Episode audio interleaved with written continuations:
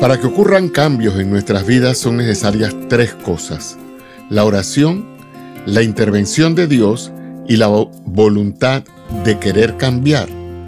En ocasiones queremos cambiar a nuestro prójimo, pero lo cierto es que no tenemos el poder para cambiar a nadie. No tratemos de hacerlo.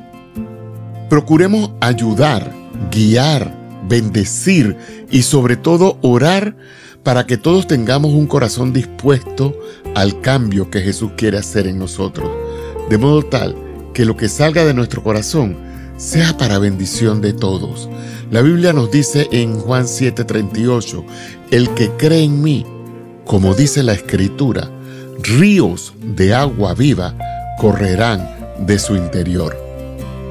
¿Cómo cambiaría tu vida y la vida de quienes te rodean si a partir de hoy te pusieras a disposición de Dios para que Él te use para ser de bendición para todos?